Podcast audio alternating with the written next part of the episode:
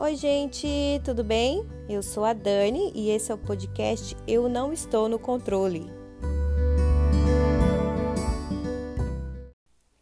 Bom, eu gostaria de começar dizendo que eu estou amando esse negócio de gravar podcast, principalmente porque não existe aquela necessidade de você ter que se arrumar um pouquinho para aparecer no vídeo, arrumar cabelo, né, roupinha. Eu tô aqui de boa na minha cama, enrolada no cobertor porque tá muito frio. E obrigada porque tem me ouvido, hein? Muito obrigada. Bom, o tema de hoje é como ganhar seguidores nas redes sociais. Quem me conhece já sabe que eu sou escritora, autora de dois livros, e eu escrevo para as redes sociais há algum tempo. Então eu tenho um pouquinho de experiência com isso, eu gostaria de compartilhar as coisas que eu acredito. Eu gostaria de partir do princípio de que, se você espera uma receita pronta a respeito de ganhar seguidores, eu não tenho, tá? Mas se você quer fazer algo que vale a pena para você, talvez você goste do que eu vou dizer. Bom, quando eu comecei a escrever, eu não tinha intenção nenhuma de crescer no Instagram. Nem sabia como isso acontecia, nem sabia que era possível. Até porque eu surgi junto com outros escritores numa época, numa época em que a gente não tinha noção de que poderia tomar dimensão como tomou. Como a gente tem visto, né? Tem escritor com milhões de seguidores. E não só escritor, né? Tem outros ramos também em que pessoas acumulam milhões de seguidores. Bom, no meu caso, aconteceu da seguinte forma: aos poucos as pessoas foram chegando de forma totalmente orgânica, acredito que um foi mostrando para o outro, enfim. E hoje eu tenho por volta de 200 mil seguidores no Instagram. Isso é muito? Olha, depende da perspectiva. Para o tanto de tempo que eu trabalho com o Instagram, eu não acho que seja muito. Porque é, tem escritores que surgiram junto comigo que tem muito mais, quando eu faço um comparativo. Mas eu ainda vou chegar nesse assunto. Bom, o caso é que eu recebo mensagens até hoje de pessoas que estão começando e me pedem dicas como ganhar seguidores nas redes sociais. Então, eu gostaria de compartilhar algumas dicas que eu considero importantes, tá bom? Isso é da minha perspectiva, tá bom, gente? A primeira é: desapegue-se de números. Essa é a mais importante. E digo por mim, porque nunca foi a minha finalidade.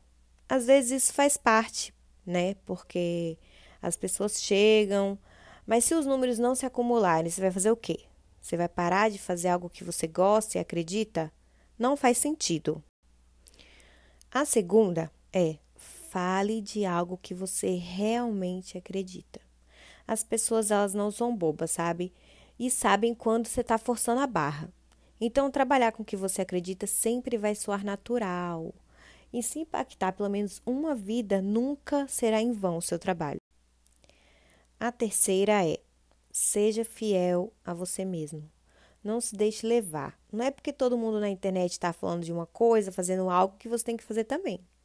Jamais se torne refém do que os outros querem ver. Jamais. Isso é um erro gravíssimo. E com o tempo isso vai te desgastar e muito provavelmente trabalhar com as redes sociais vai deixar de ser prazeroso. Seja você. Comunique coisas que você acredita. Comunique você mesmo, sem, sem capa, sem máscara sem montar personagens, seja você. E a quarta, e não menos importante, é não tenha medo de mudar. E eu digo isso por mim. O meu Instagram está passando por uma transição e eu tenho perdido muitos seguidores. Mas na real eu não fico preocupada, porque como eu já disse anteriormente, esse nunca foi o meu intuito.